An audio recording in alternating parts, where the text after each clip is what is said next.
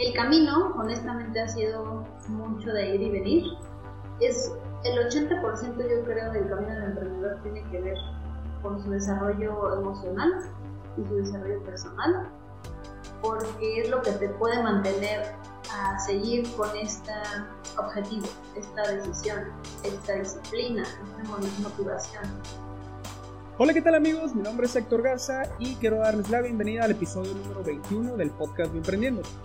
En esta ocasión tengo la oportunidad de platicar con la fundadora de una empresa que busca resolver las necesidades de investigación y desarrollo de la industria, acercando a los científicos investigadores con las empresas, de tal manera que logra tender un puente entre la generación del conocimiento científico y la transferencia de tecnología. Pero antes de comenzar, te recuerdo seguirnos en redes sociales, nos encuentras en Facebook, Twitter e Instagram como Vive Emprendiendo. Los dejo con la intro del programa. Comenzamos.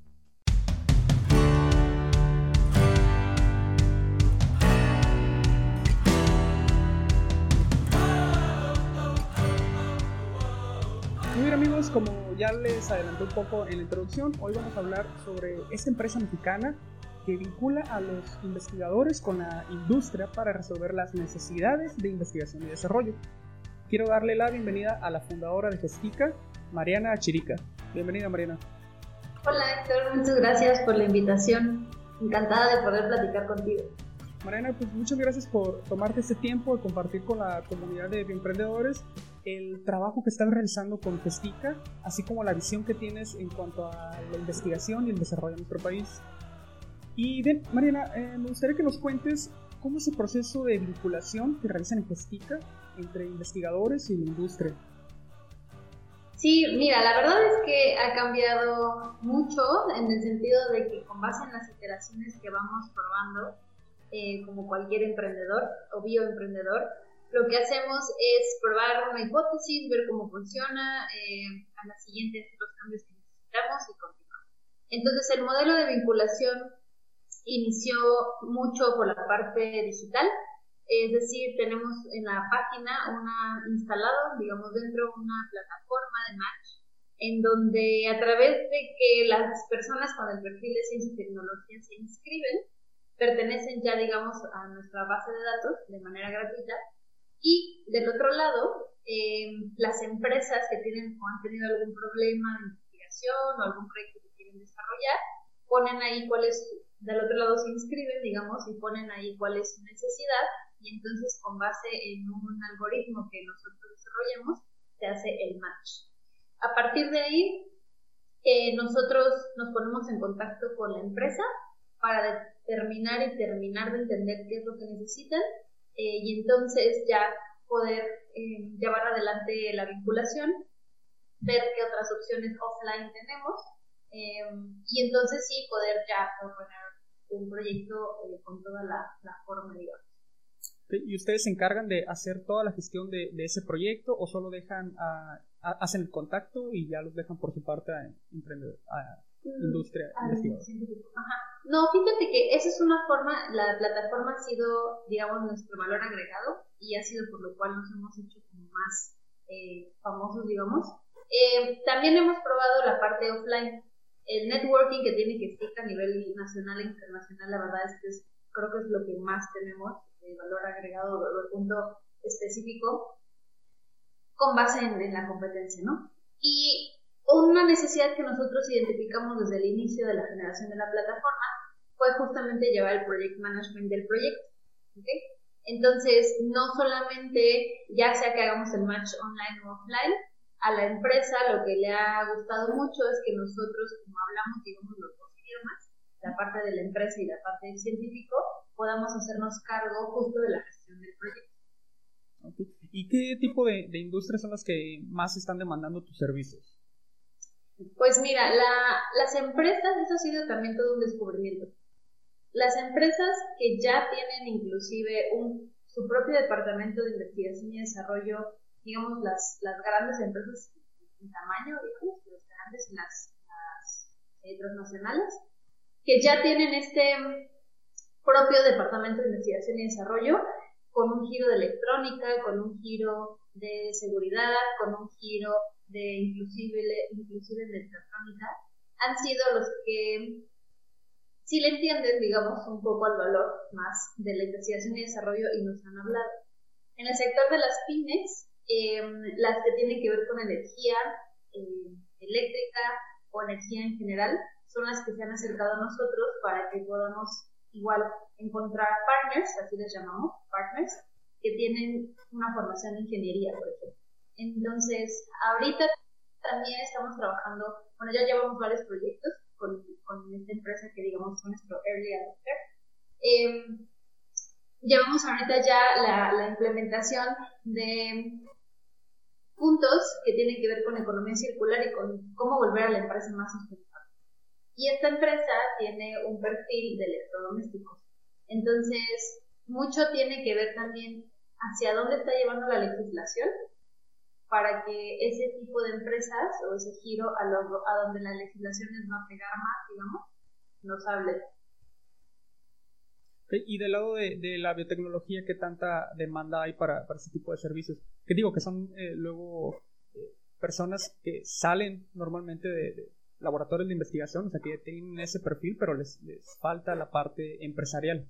¿Cómo los apoyarían? Pues mira, para biotecnología no nos han hablado, bueno, sí, ahorita justamente hace la semana pasada, eh, las startups, creo, en, bueno, en mi experiencia son las que más han demandado y entienden el valor del match de investigación y desarrollo. Em, probablemente las empresas ya más establecidas, con más tiempo, con más historia, hablarles de biotecnología, pues es así como, si hablarles de ciencia es en general y de tecnología les asusta, hablar de biotecnología, eh, lo que he encontrado y que ya nos están buscando son empresas del giro de startups que ya tienen una ronda de capital, una o dos rondas de capitales altas. Eh, podría decirse que son pymes, ¿no? Este, sobre todo que tienen que ver con agua, lo, que estamos eh, trabajando con una, con una startup que está buscando cómo generar a través de biotecnología y con el uso de algas energía. Entonces, ahorita la energía está siendo un área muy utilizada, eh, o bueno, un campo en el que la biotecnología en las, empresas están buscando herramientas. ¿Y actualmente a cuántas empresas han, logrado hacer una vinculación? Pues mira, más no podemos así como decir exactamente los nombres, pero yo podría eh, compartirte entre 10 y 15 empresas, desde el match más genial hasta el match que no funcionó mucho, eh, porque recordemos que al final, pues así como en estas aplicaciones de enamorados, pues así también ocurre con los científicos y las empresas. Mm, sí me gustaría recalcar que no solamente por tener conocimiento ya vamos a generar un proyecto, o por tener dinero, una necesidad, se hace un proyecto. En el camino podemos, y es lo que hemos descubierto, qué tanto es online y qué tanto es offline, por eso te explicaba hace un momentito que la estrategia ha ido pues cambiando o, haciéndose un poco mezcla, o sea, una mezcla, porque hay factores humanos que tienen mucho que ver con que un científico y una empresa se entiendan. Entonces, em, entre los dos tipos, más o menos entre 10 y 15 matches hemos podido ¿Y trabajan, están trabajando solamente con empresas mexicanas o han logrado vincular con empresas fuera de México? No, solamente y por estrategia, por conocer todavía la metodología, los alcances de la plataforma, eh, las cuestiones jurídicas, etcétera, ha sido sobre todo en la región el centro del país, Bajío, y han sido empresas transnacionales y mexicanas y pymes mexicanas. Marina, tú eres eh, la directora de Gestica, pero tienes a un lado a un equipo que te apoya, ¿cierto? háblanos Háblanos de quiénes son y qué labor realiza cada uno eh, para que Gestica funcione.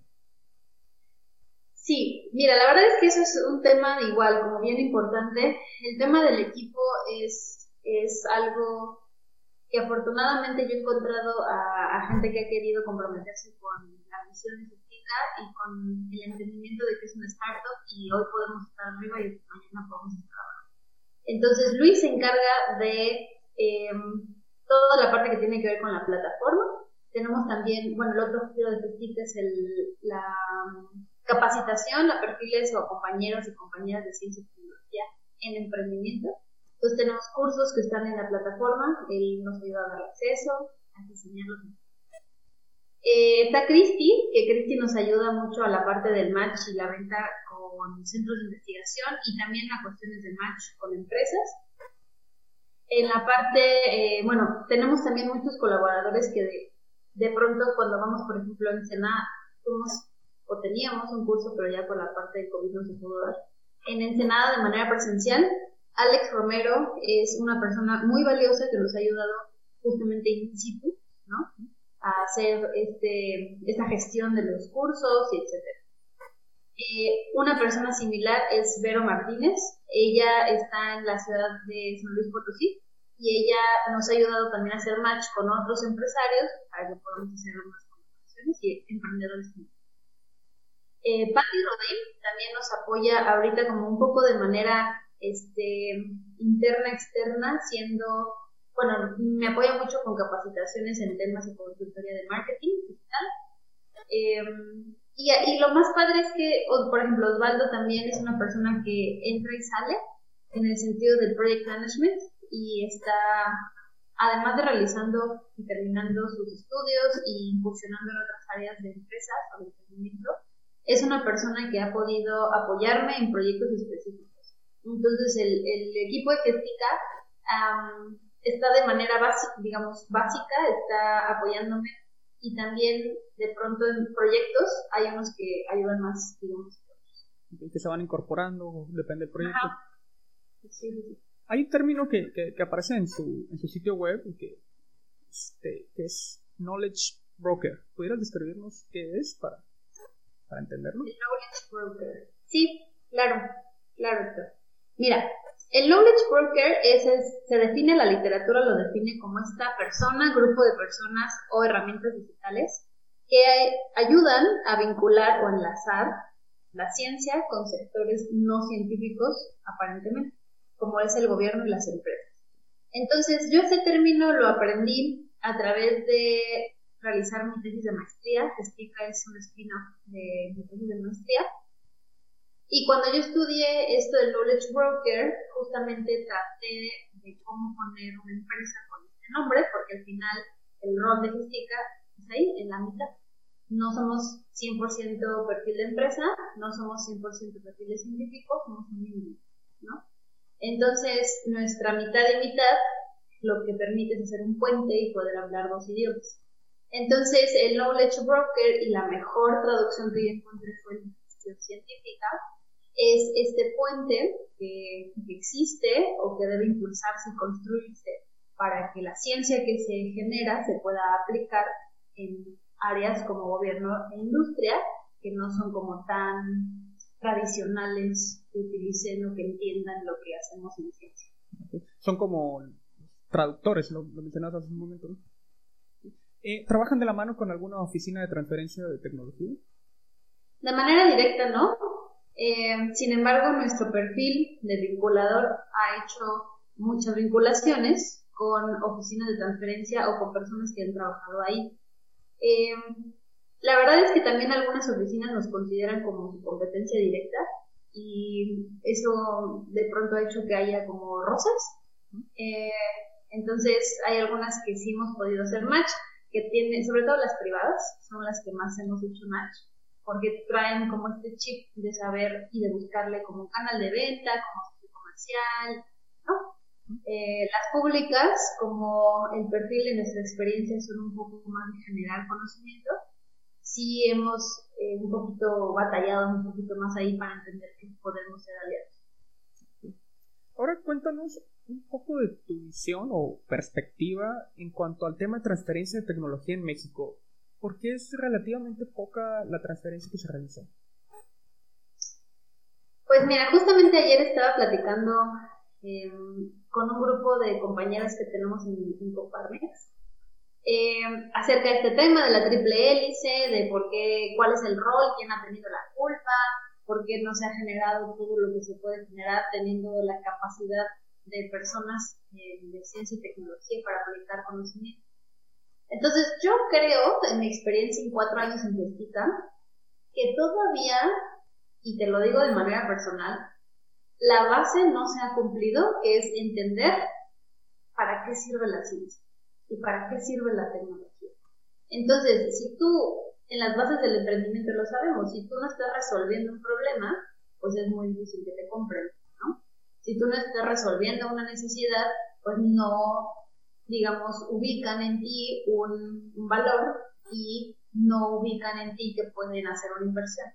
Entonces, creo que el puente entre aquellos, aquellos que es el sector productivo, eh, que son este pool de problemas, de proyectos, de áreas de oportunidad de innovación, no han entendido, porque tampoco nosotros hemos sabido explicar como científicos, el valor monetario, social, em, político, etcétera, y la utilidad de la ciencia. Se escuchará muy bobo o muy básico. En mi experiencia, creo que ahí radica todo, aunado a que las políticas públicas de transferencia de tecnología han sido también pues complejas, eh, no han habido como tantos incentivos y tanta responsabilidad de la parte industrial para que venga de su bolsa y no esperar una convocatoria el generar alguna patente. Em, a los científicos los han incentivado para hacer papers y para no, no para hacer patentes, eh, con el mismo valor, aunque en la, aunque la ley de ciencia y tecnología tenga el mismo valor, todos sabemos honestamente que emocionalmente no es lo mismo y el reconocimiento no es el mismo cuando sacas una patente entre tus pares, por lo menos, a un paper. Entonces, ahí ha habido una segmentación de científicos que de alguna forma el sistema ha llevado a que elegir carreras como la que yo elegí no sea tan bien visto, ¿no? Por el sector académico, em, aunque muy necesario por el sector productivo, el sector de gobierno. Entonces, creo que la transferencia tecnológica es un poco aprovechamiento, ha sido un resultado de varios factores que incluyen también la desconfianza entre sectores, entre que se percibe a la ciencia como que nosotros estamos aparte de la sociedad, ¿no? Y mucho también el científico se ha querido poner en ese Entonces, instancias como Gestica, que la verdad es que yo cada vez quiero y elijo mejor a mis clientes y elijo mejor con quién juntarme, ¿no? Como sé que es una chamba de mucho picar piedra, muchísimo picar piedra, em, pero también ya no picar piedra con quien sabes que de plano no va a salir. Entonces, eh, la transferencia creo que poco a poco puede ir aumentando con casos de éxito, con que el riesgo se pueda tomar por parte de todos, con que se sepa y se entienda cuáles también pueden ser algunos estatutos burocráticos que han impedido que en los centros de investigación salgan más patentes de las que pueden salir, metiendo marketing en centros de investigación para determinar cuáles sí y cuáles no valen más la pena apoyar, si hay lugar en el mercado, incentivando el emprendimiento en la ciencia para que desde el inicio ya sepamos hacia dónde ir y generar ciencia básica donde se debe generar ciencia básica y ciencia aplicada donde se debe generar ciencia o hacer un mix, que la ciencia básica pueda funcionar para aplicarse y pues generar Pero honestamente creo que debemos como seleccionar aquellos personajes que sí se quieren aventar, ¿no? Y así poco a poco ir generando casos de éxito y jalar a los demás. Porque creo que si queremos todos al mismo tiempo, y te lo digo de manera personal, vas a sufrir, batallar, perder tu tiempo, este, y pues ya dependerá el camino no creo que no lo podamos saltar, pero creo que podemos dejar de repetir cosas que vemos que no funcionan. Sí, efectivamente, tocaste eh, puntos muy interesantes y uno es eh, cómo podemos cambiar ese sistema que premia a los investigadores que más producen eh, artículos y no llega a ser tan bien visto que los investigadores emprendan a raíz de sus proyectos de investigación. Claro que esa visión sí, como mencionas también, ha ido cambiando en los últimos años, pero en algún momento incluso estuvo hasta, fue hasta ilegal, me parece. Sí. Sí, y la verdad, te digo algo, yo creo que no va a cambiar. Creo que lo que tenemos que hacer es esto, generar comunidad.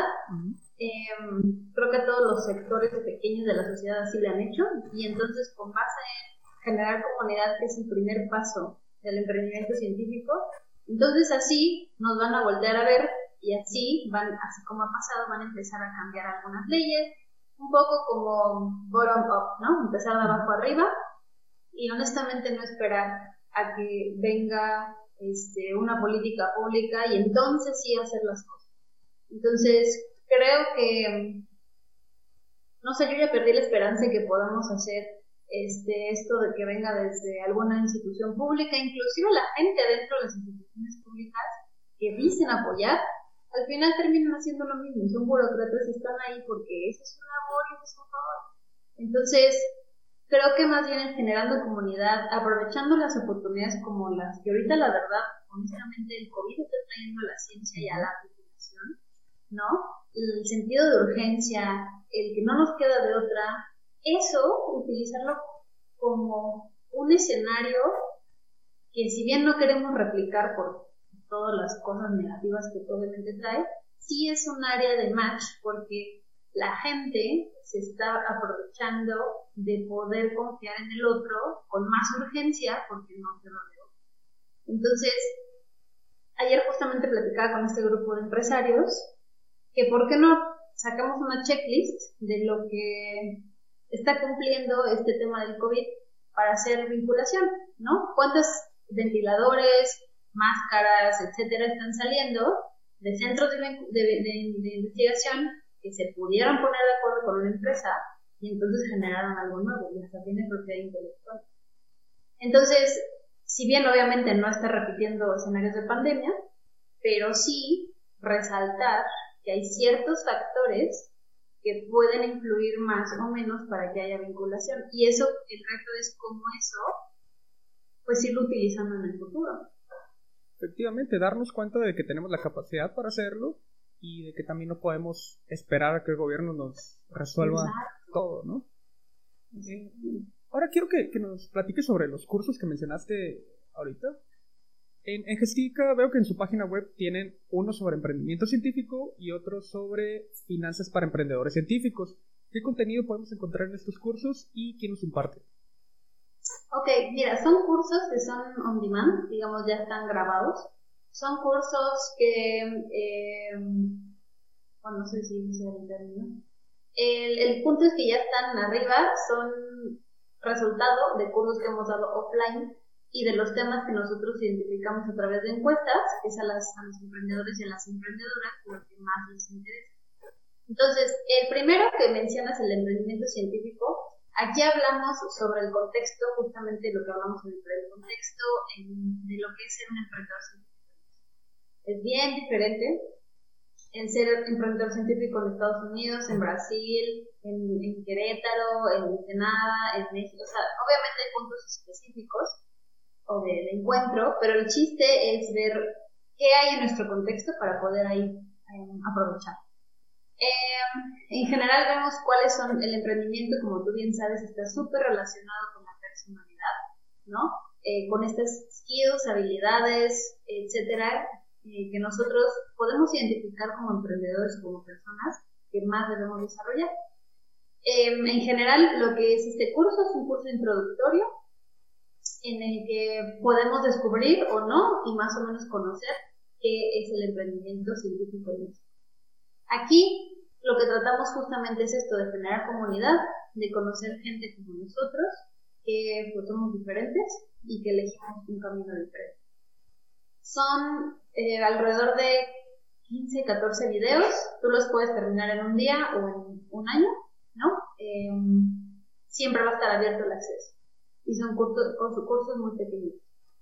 Ahora, el de financiamiento, el, para, bueno, el de mm, finanzas para emprendedores científicos tiene que ver con conocer las fuentes de financiamiento también públicas y privadas que hay, identificar el nivel de TRL de tu proyecto o de tu desarrollo para ahí hacer match, digamos, con el tipo de financiamiento que te recomiendan. Hablamos un poco de propiedad intelectual, eh, hablamos un poco de cómo no nos enseñan mucho en ciencia, em, fijar un precio, hacer una cotización. Entonces, pues sí, lo que tú y yo platicábamos de que en general esto no te lo enseñan en la universidad, y bueno, pues probablemente porque toda la historia así venía, ¿no? Pero ahora pues ya no es tan fácil salir de la universidad y tener un lugar en un centro de investigación, o una escuela.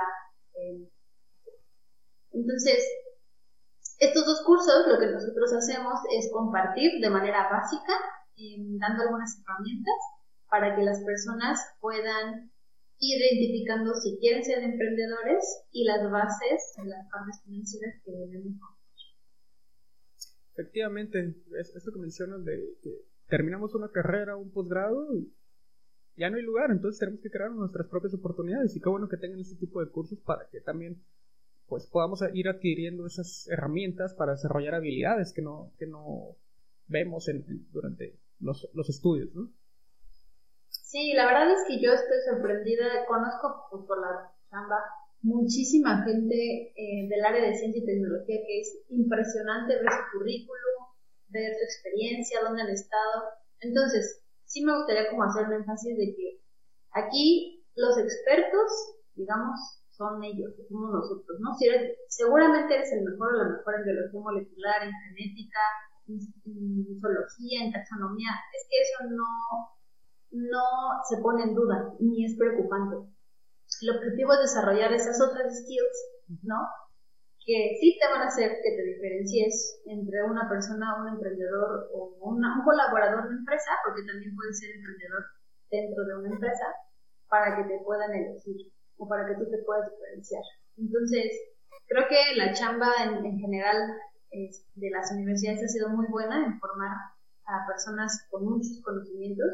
Ahora el punto es cómo vamos a transmitir ese valor, esa utilidad, esa importancia, ¿no? Esas relaciones personales que queramos o no, la verdad es que son la base de nuestro desarrollo profesional.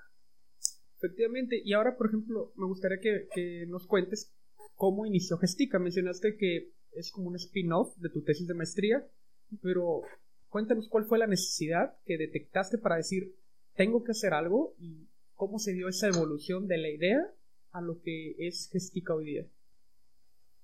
Y fíjate que esta es una historia como muy, muy padre y tiene que ver mucho también como desde mi perfil de ciencia. Em, imagínate que para el día que yo me gradué de la universidad, mi directora de tesis me dijo, bueno, ya es tiempo de que elijas algo y dejas de estar haciendo varias cosas a la vez. Entonces, creo que es, ya venía desde ahí mi perfil de, emprendedora, en el sentido de que pues sí desarrollas como muchas habilidades al mismo tiempo o buscas em, pues poder cumplir con varios objetivos, no. Entonces, pues ahí yo me invitaron a trabajar en un centro de investigación en Ensenada, pero antes terminé, cuando terminé la carrera, trabajé en gobierno, como voluntaria, en el INEC. Y ahí justamente me di cuenta la desvinculación entre la información que nosotros dábamos como científicos, como universitarios, y los tomadores de decisiones. Entonces, nosotros entregamos, ya sabes, una carpeta de este tamaño, ¿no? Con toda la información muy específica, gráficas, este, notas al pie, citas. Y la verdad es que ellos nunca la abren, nunca la leen, ¿no? Se van probablemente a las conclusiones y eso se acabó. Y no está mal, es el perfil, el tiempo, la demanda que tienen los, los altos mandos en, gobierno. Entonces dije, bueno, ¿cómo podemos hacer que haya más relación y más conexión entre lo que generamos en la escuela, ¿no? con pues, el lugar en donde se toman decisiones del país, en términos de, ecología en este caso. Entonces ahí como que me fui con esa idea, me fui a trabajar en Senada, trabajé como laboratorista, me terminé de dar cuenta que yo no era una bióloga de laboratorio. Esa incertidumbre de los PCRs y las clonaciones no puedo con ella. Puedo manejar mejor, tal vez no excelente, pero la incertidumbre de personas, pero la incertidumbre de un PCR en un termociclador no. Entonces, pues terminé de aceptar que yo no era así, ¿no? No sabía que era una broker todavía. Y cuando estudié la maestría, ahí yo busqué a gente, algún asesor o asesora, que pudiera apoyarme en esto que yo había notado, que no tenía nombre aún, entre la desvinculación entre la academia y el gobierno.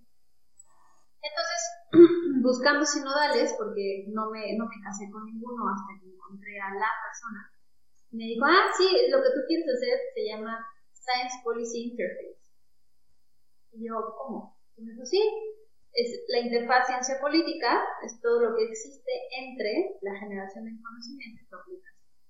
pues me, me lancé a leer lo que era y dentro de la literatura que te mencionaban como una lista, se cuenta de 5 o 6 factores, 20, no recuerdo, de lo que dependía de que hubiera una buena relación, estaba el knowledge. Entonces, em, descubrí este rol, ¿no? Eh, y dije, bueno, es que esto soy yo, ¿no? Porque en el INEC yo había hecho como de manera natural un enlace entre justamente la sociedad y el gobierno eh, con educación ambiental.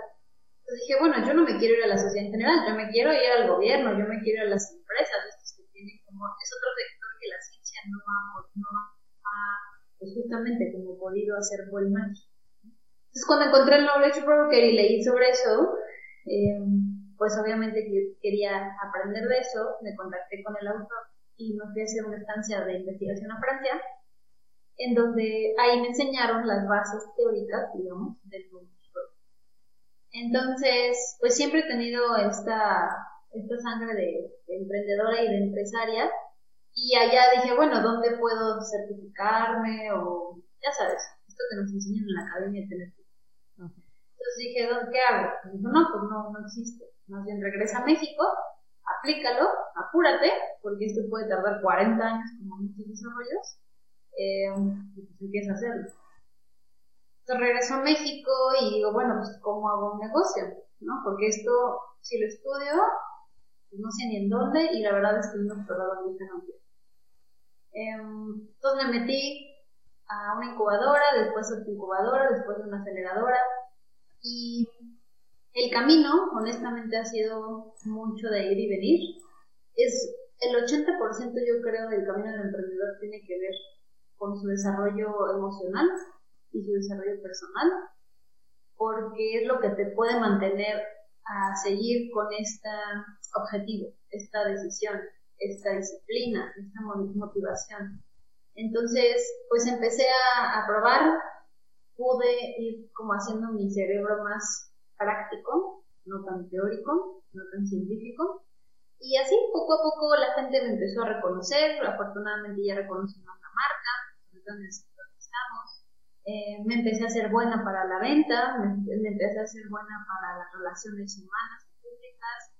Y ahora lo que sigo descubriendo, porque honestamente sigue siendo un descubrimiento, es este producto o servicio que justamente lo que nos va a ayudar en Costa y al país y al mundo es que la ciencia se pueda entender mejor entre aquellos que tienen el capital y los problemas, que es el sector privado, y los que tienen el conocimiento y justamente las habilidades, que son pues nuestros compañeros de ciencia y tecnología.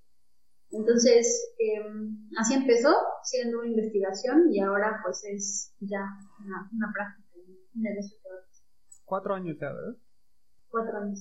¿Y qué ha sido lo más difícil en, este camino y cómo has logrado superarlo? Pues muchas cosas. Honestamente, de cinco días de la semana, probablemente dos. No sé por qué estoy haciendo. O tengo que llenar todo mi cuarto de post recordando el objetivo y la hipótesis que probar este trimestre. Este, la verdad es que soy como muy honesta. cuando doy webinars, cuando doy cursos, cuando como personas como tú les interesa platicar conmigo, como a través de entrevistas, en que mm, creo que lo que sí hay que recordar, por lo hoy yo, ¿no? Creo que sigo descubriendo el modelo de negocio mm, y entender que es un proceso. Eso es lo que más me ha costado. Entender que el emprendimiento es un proceso y no un fin. Hacer mi propio proceso, dejarme de comparar con los demás, porque entonces es cuando te frustras. Entonces, si no llegaste a los números que llegó tu compañerito de la incubadora en tres meses que él le cayó una inversión de millones de dólares, pues sí, qué bueno, ¿no? Entonces, em, lo que más me ha costado es eh, aceptar también que sí mucho el emprendedor es ser muy distraído, em, pero al mismo tiempo tener enfoque y tener paciencia para ese enfoque. Entonces, he cambiado mucho, mi personalidad ha cambiado mucho, ahora creo que soy mucho más paciente, mucho más tolerante a la frustración y lo que me ha ayudado eso es que al negocio puedo ir aceptando que la incertidumbre es una parte de la ecuación, como ahorita el COVID, ¿no?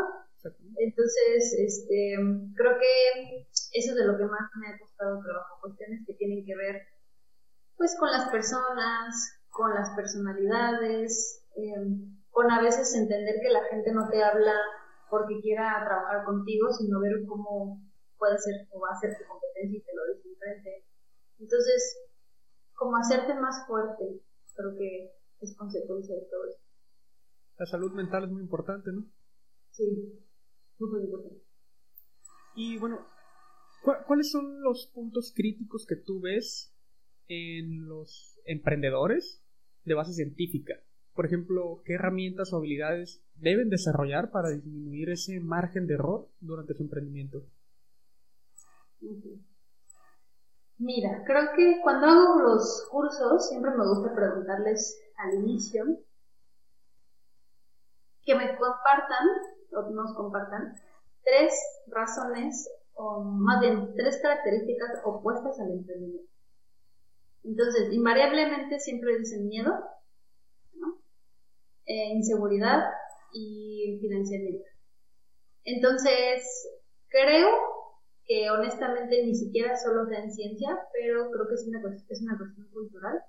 Y probablemente en ciencia sí tenga más que ver que nos han enseñado a ser perfectos. Entonces, un científico que emprende, creo que tenemos más miedo de no hacer las cosas muy bien o muy perfectas como nos han enseñado en la formación científica, em, ahora en la formación de emprendimiento. Entonces, creo que la cuestión del perfeccionismo tiene que trabajarse porque los datos duros, en este caso, no siempre sirven. Más bien, aquí el objetivo es ser más flexible. Una cuestión también que yo recomiendo que también la parte de ciencia, del emprendedor científico trabaja mucho es eh, la negociación, ¿no?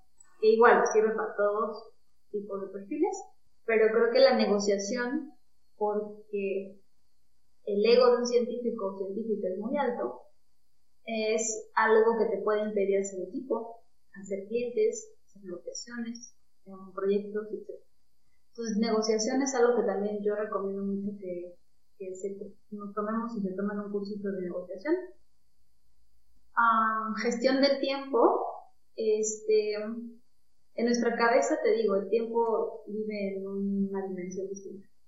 Entonces, creo que eso también hace mucho que podemos negociar con, con el mundo real, ¿no? Si nuestro emprendimiento ya se ve que, y depende de otras personas también, siempre dependemos de otras personas, creo que el poder como tener la flexibilidad de hablar el idioma del cliente, de tu equipo, este, sí creo que cuestiones de liderazgo se tienen que aprender sobre la marcha y pues a través de capacitación.